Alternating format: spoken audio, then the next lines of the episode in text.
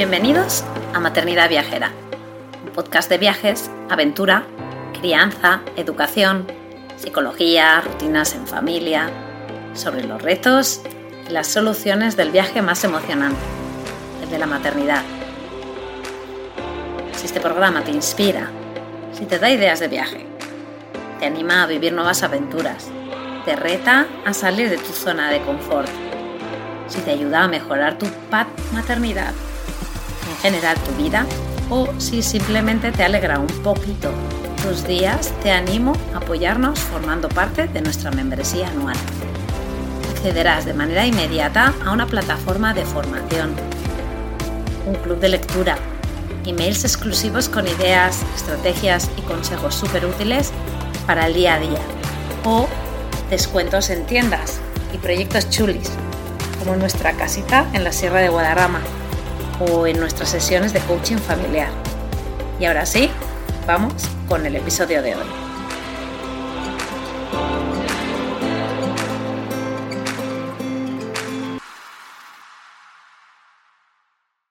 Pues hoy estamos otra vez, por segunda vez, con Alicia Benito, eh, pero hoy no está aquí para hablar de, de, pues de sus experiencias como madre o como mujer, sino como experta en un lugar que se llama Marruecos. Y ella va a intentar, pues bueno, convencernos en cierta manera para ir ahí a visitarlo, porque, porque, porque creemos que realmente es un país que es ideal para, bueno, con, sin hijos y de todo. Pero hola, eh, Alicia, otra vez. Hola, Bienvenida. Muchas gracias, un placer estar nuevamente por aquí y más hablando de Marruecos.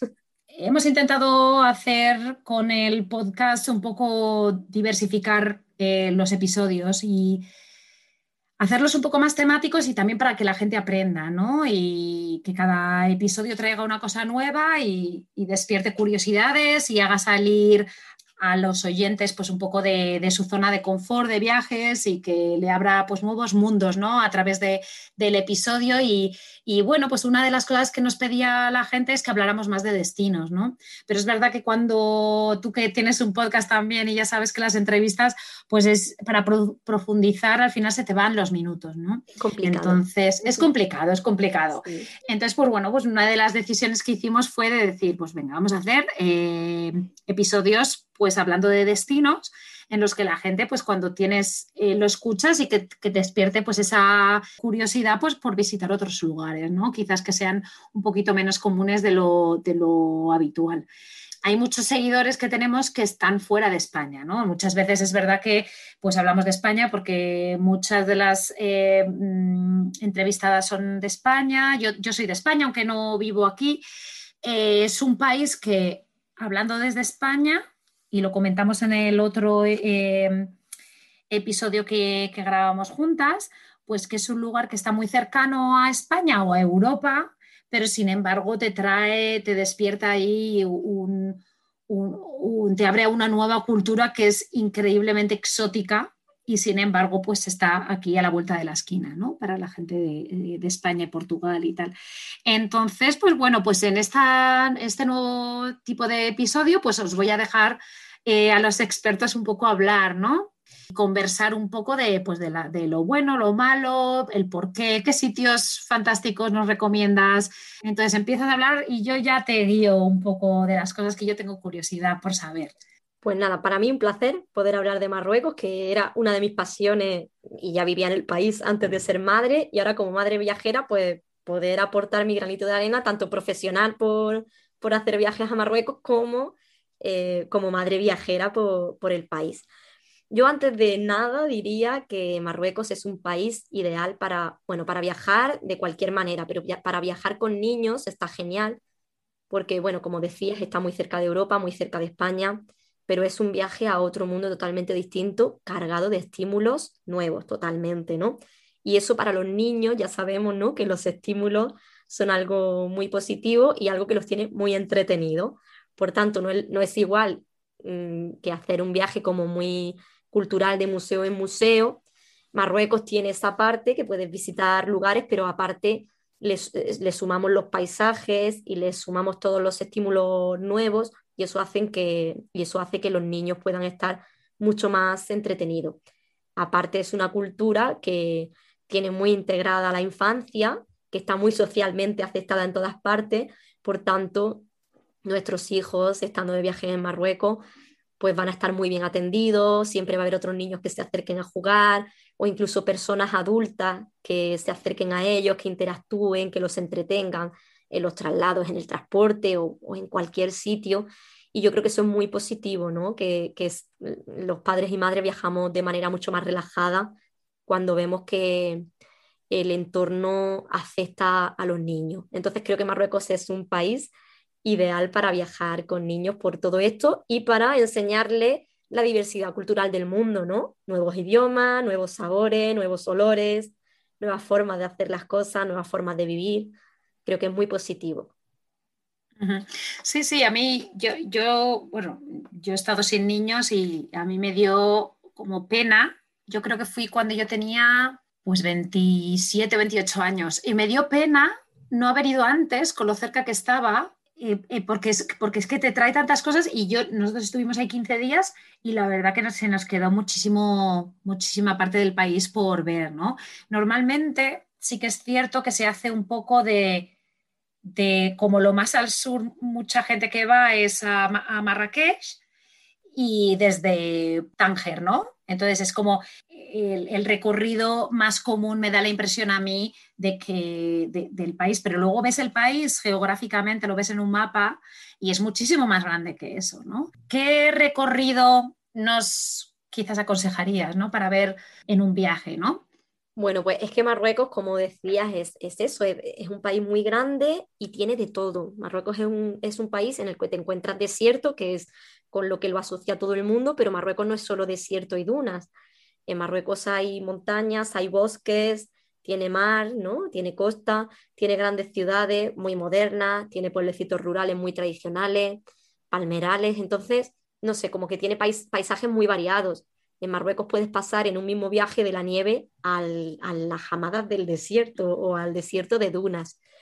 Entonces, claro, es una posibilidad muy grande, pero sí es cierto que conforme vas hacia el interior, porque lo que es toda la, costa atlántica está muy bien comunicada con autopistas y demás, las principales grandes ciudades tienen muy buena comunicación entre ellas, pero cuando pasas de las grandes ciudades hacia el interior, la comunicación es más complicada. Entonces, ¿yo qué aconsejo? Pues depende del tiempo que tengas. Si tienes muy poquito tiempo, quizá meterte al interior va a ser hacer muchísimos kilómetros para no ver absolutamente nada y tener muy poco tiempo en, cada lugar porque cuentas con poquitos días. Entonces yo para poquitos días me decantaría por ir, si es solo un par de días o fin de semana, iría a una gran ciudad. Si son tres, cuatro días, quizá haría una ruta por el norte, que es bastante típica, Tánger, Asila, Chefchaouen, incluso con un poquito de tiempo se puede llegar a Fez, pero sin duda para mí lo, mejor de Marruecos y lo que, mm, digamos, ofrece más contrastes y es más exótico es el desierto.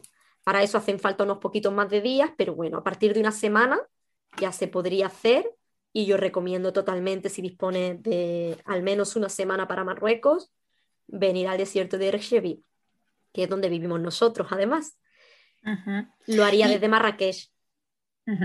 ¿Y cuánto tiempo hay de Marrakech a, donde estás hablando, donde vives al desierto? Claro, yo lo haría desde Marrakech. Si bien Marruecos tiene aeropuertos en todas las grandes ciudades y tiene vuelos a un montón de países, es muy fácil llegar a Marruecos. Yo recomiendo empezar por Marrakech. Aparte de que los vuelos están muy económicos a esta ciudad, la ruta desde Marrakech hacia el desierto de Erchevi o incluso al Erchegaga, que es un desierto que está un poquito más al sur, es muy bonita porque pasas por toda la zona que, se conoce turísticamente, digamos, como la ruta de las mil casbas, que es una, zona con una carga histórica muy potente, fue una ruta de, de, las caravanas transaharianas de la época, que iban de oasis en oasis haciendo sus viajes comerciando con productos. Y es una ruta muy bonita, pues porque eso, puedes ver tanto casbas mm, muy antiguas, algunas reformadas, que han sido escenario incluso de películas muy conocidas, pasas por, por palmerales, pasas por pueblecitos turísticos muy tradicionales, muy rurales, con gente muy hospitalaria, donde realmente puedes vivir la verdadera hospitalidad marroquí, de sentarte tranquilamente a, tomar un té, porque seguro que en algún momento te van a invitar a alguien a un té. los marroquíes son así de, de cercanos, de, hospitalarios, y si vas con hijos, pues te imaginas allí. No les va a faltar de nada, se les quiere mucho, se los acoge mucho, y vas avanzando poquito a poco hasta el Ercheví. El Ercheví es una zona de desierto que además tiene una concentración de dunas muy bonitas y muy especiales, unas dunas muy altas, donde pueden disfrutar tanto los niños, porque se lo pasan pipa haciendo la croqueta por la arena, como los adultos, porque es que es un paisaje que, te llena el alma, ¿no? Esas noches también estrelladas y demás. Y llegando a Marrakech, incluso pasando por, por Fez, depende de los días que tengas, es una ruta que puede combinar grandes ciudades y zocos de las grandes ciudades, mercados de las grandes ciudades, con lo que es el Marruecos rural y el desierto. Entonces es un, viaje de contrastes total en los que eso, vas a pasar por desiertos, vas a pasar por montañas que según la época del año pueden incluso estar nevadas, vas a pasar por pueblecitos y mercados rurales y por ciudades grandes con mercados modernos y con tiendas como las que puedes encontrar en cualquier otra parte de Europa, por ejemplo esa es un poco la, pregunta que iba a hacerte ahora. ¿Qué época del año crees que es como la mejor que puedes, en la que puedes disfrutar de ambas cosas? ¿no? Ya no te digo del mar, porque eso ya es más, más obviamente verano, ¿no? Pero de desierto, de, quizá ver la nieve, eh, ciudades, eh, sabiendo que hace mucho calor, ¿no? Porque em, pues es un país caluroso en general. Es un país caluroso en verano en la zona desértica y predesértica. Entonces yo para hacer esta ruta que comentaba de desierto, la haría en primavera u otoño, que son meses en los que la temperatura es como más mm, estable, ¿no? Hace calor, pero no un calor agobiante, un, un calor llevadero y te permite también ir con ropa más ligera, disfrutar de buena temperatura y demás pero depende mucho porque, por ejemplo, en verano, aunque el desierto es muy caluroso, en la zona del Ercheví está muy preparada, hay hoteles con piscinas, con aire acondicionado y demás.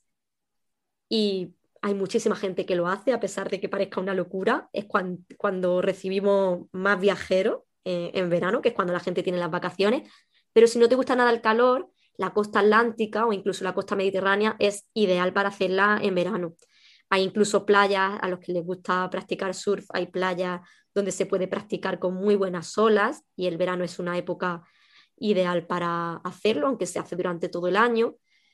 Y en el invierno, cuando hace más, más, frío, pues también se puede viajar al desierto. Mm, la parte menos buena quizás sería que los días son más cortitos, pero madrugando y adaptándose un poquito a las horas solares, se aprovecha mucho mejor el día. Entonces, el, que Marruecos tenga tanta variedad de paisajes permite hacer viajes en todas las épocas del año, sabiendo a qué lugar ir según la estación que te toque, ¿no? Sí, sí, eso me dio también a mí la impresión, ¿eh? porque nosotros tengo que decir que fuimos 15 días en agosto.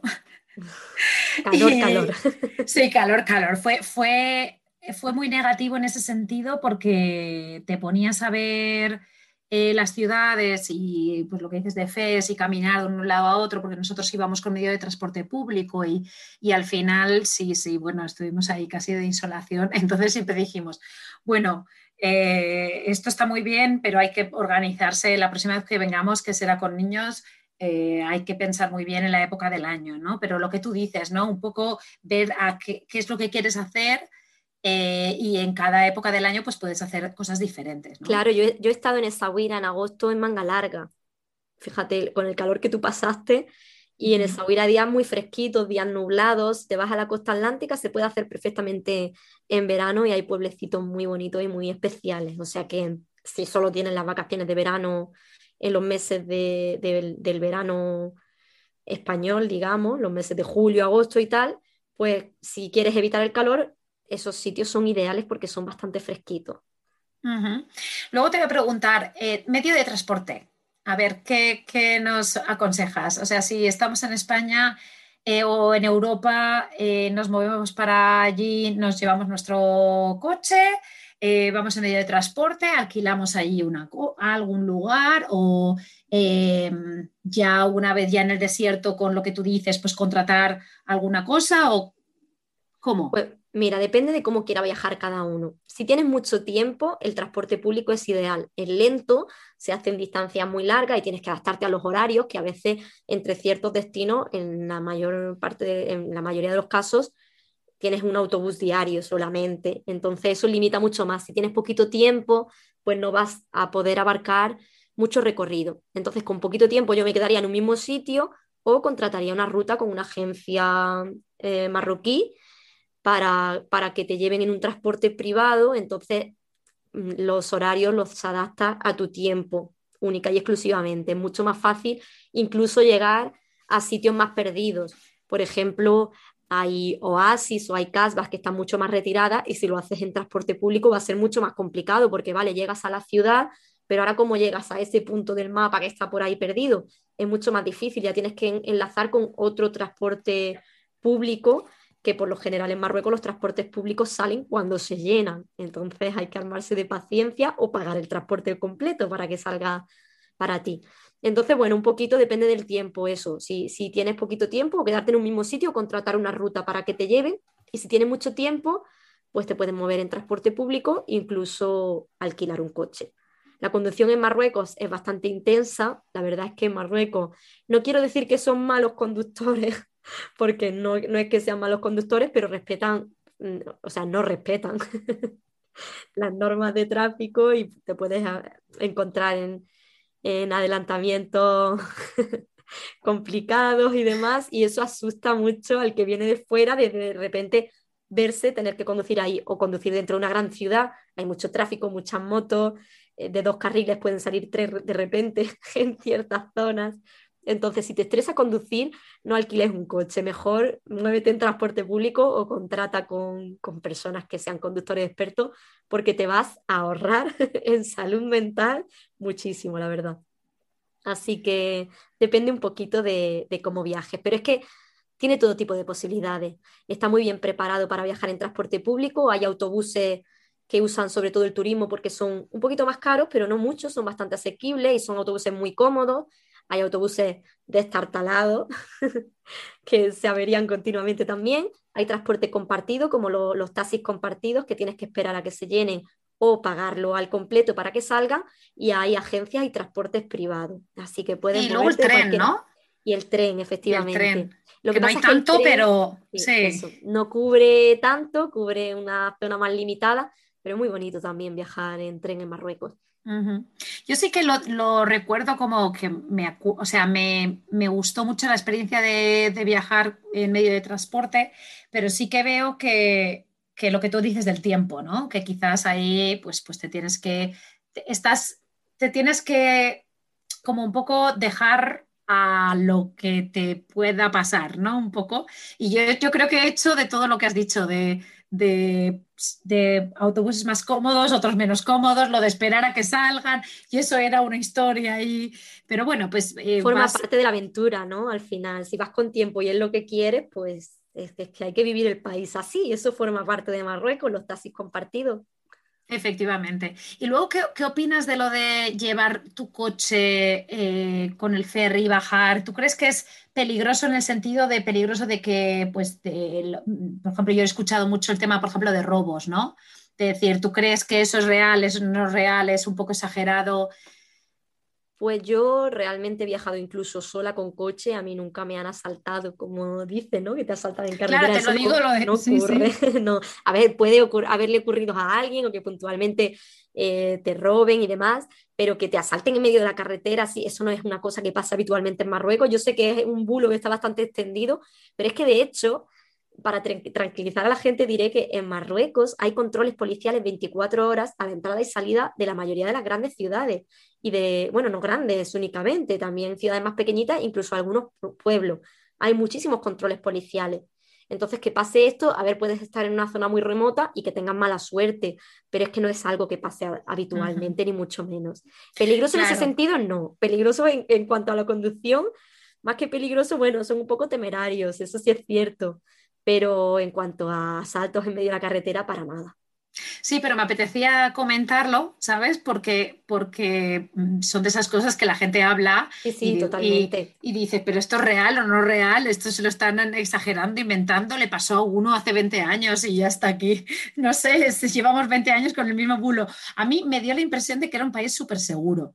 De hecho, a mí me dio una pena, tengo una idea, un, un, se me quedó marcado, eh, yo no sé si fue en FES, alguien que, al, a un marroquí que pillaron robando, pero robando algo, pues eso, de, poco, y se lo llevaron, o sea, enseguida, o sea, sí que sentí que dije, aquí si hay alguien que haga algo, le cogen enseguida, lo que tú dices de lo de la policía, o sea, yo sí sentí que había policía muy presente en todos los sitios. En todos. Em, Incluso en, las grandes medinas de las grandes ciudades, en algunos sitios hay policías vestidos de paisano, que tú no sabes ni siquiera que son policías, porque no, no los distingues físicamente pero están ahí para controlar precisamente que no haya, bueno, pues que, haya protección al turismo, que no haya falsos guías quitando el trabajo a guías locales y engañando al extranjero. Eso se tiene muy en cuenta y se cuida mucho del turismo. Marruecos es un país que vive mucho del turismo y no les conviene en absoluto que haya problemas con, con, el turismo porque les fastidia, ¿no? Incluso se pena más a una persona por hacerle algo un extranjero. Así que en ese sentido hay mucha protección. Sí, sí, a mí la verdad que me dio esa impresión, o sea, yo en ningún momento me sentí y, fuimos por todos los lados con la mochila, que se sabe que la mochila vas a tener dinero y, nunca para nada tuve ningún tipo de, sentimiento, ¿no? Al final son como, pues eso, el sentimiento de que te ves y que va, en otros países, vamos, ni me, ni me sé la de, no problemas, pero sí quizás sentimiento ahí un poco más de peligrosidad, pero ahí en en Marruecos nunca me lo dio. Te quería preguntar por los idiomas. O sea, mm, sí. español un poco en el norte, eh, francés y en el resto, pero si tú no sabes español, o sea, español sí, pero si, si vas con tu español y con tu francés justito o tu quizás inglés, ¿cómo, ¿cómo, es ahí la, comunicación, no? Pues mira, en Marruecos se habla de todo. Las personas que se dedican al turismo hablan incluso hasta euskera. Eh, conozco gente o chino o idiomas que dice, madre mía, ¿no? Catalán un montón. Y bueno, pues español, inglés, francés, italiano, muchísimo, portugués incluso. Son personas que son muy buscavidas y aprenden fácil. Aparte son, mm, por lo general, gran parte de la población de Marruecos son imazighen, bereberes, y ya de por sí ellos son bilingües esta gente tiene una facilidad para aprender idiomas impresionante, ¿no? Y bueno, cualquier marroquí, aunque no sea, no sea mazir, habla muchos idiomas y tiene mucha facilidad para aprenderlo. Eso por una parte. Pero por otra, aunque no los hablasen en algunas zonas o algún colectivo que a lo mejor tenga menos contacto con el turismo, que puede ser, son tan sociables, son tan hospitalarios, que no es como, hay otros países que a lo mejor tienen una personalidad más tímida, hablando así, generalizando, y, a lo mejor no les apetece o les da vergüenza o el trato así con el turismo. Sin embargo, los marroquíes todo lo contrario, ellos no, se esconden si les haces una pregunta porque no van a saber comunicarse en el idioma. Al contrario, ellos van a buscar a otro, van a llamar por teléfono, se van a buscar la forma de, de solucionarte el problema que tienes o de darte la respuesta que necesitas, lo que sea, ¿no? Entonces, si sumas que hablan muchos idiomas a que son muy sociables, pues eso facilita muchísimo las cosas. No hace falta que hable ningún idioma para ir a Marruecos, no hace falta que hables árabe, aunque sí que recomiendo tener unas palabritas porque eso abre muchas puertas, ya no por, para desenvolverte, sino porque se crea mucha simpatía cuando ellos ven que tú hablas algunas, que te has preocupado de aprender algunas palabritas de su idioma, les hace mucha ilusión y eso pues te abre muchas puertas y, y al final pues acabas tomándote un té en cualquier sitio con alguien por el simple hecho de haberle respondido con un par de palabritas en su idioma, ¿no?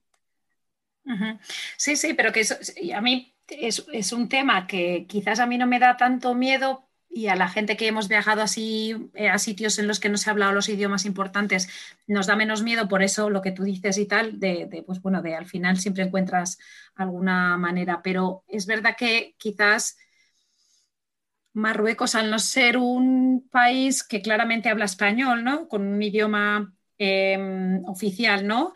Eh, puede quizás asustar y decir, yo voy a ir allí y ahora yo qué hago, si no sé ni francés ni nada. Entonces me gusta preguntar y que nos hayas contado esto para, ver que, pues, que eso no es una no es un impedimento, ¿no? Quizá para, para para, ¿no? para el viaje. Para nada. Está el lenguaje universal de los signos también, y cuando dos personas quieren entenderse, aunque no tengan una lengua en común, pueden hacerlo. Y en esto yo tengo mucho que decir, porque, por ejemplo, mi, mi inglés, mi inglés de España, es malísimo.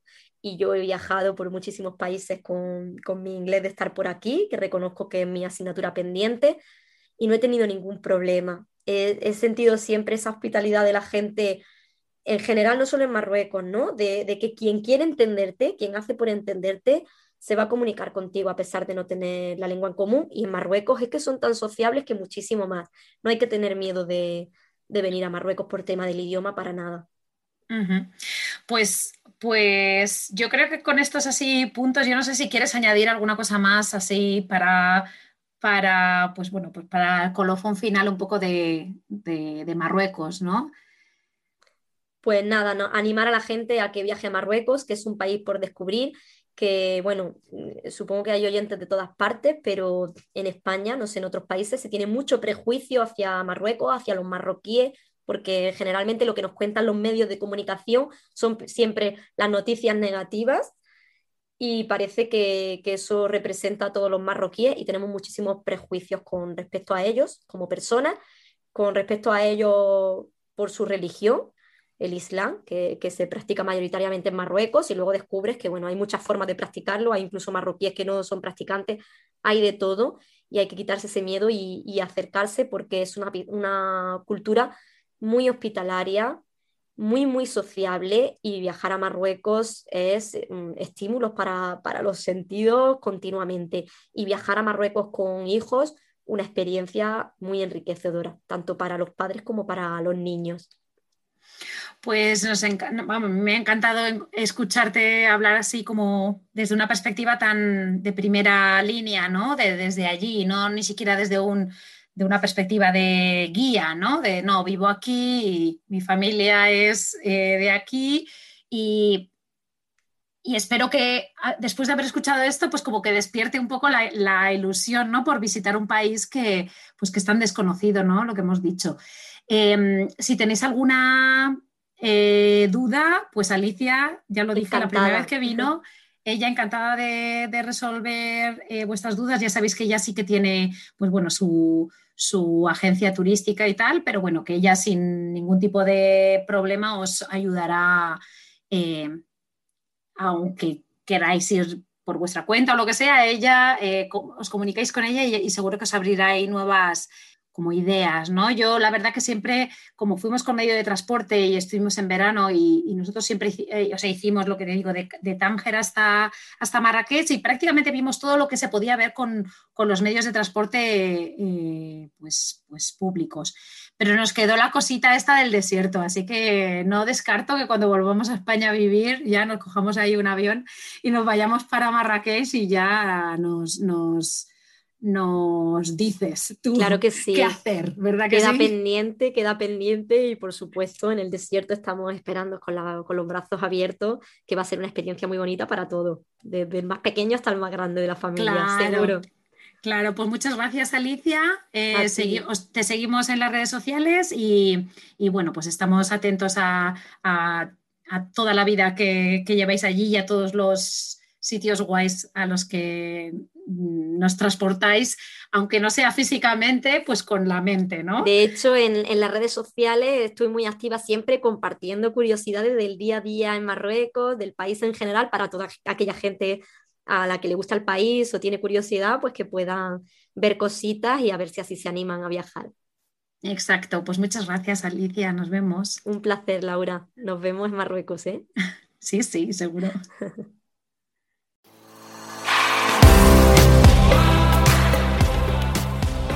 Gracias por quedarte hasta el final. Espero que te haya gustado. Te animo a compartirlo con tus amigas o amigos y apoyarnos formando parte de nuestra membresía anual. Te espero la semana que viene.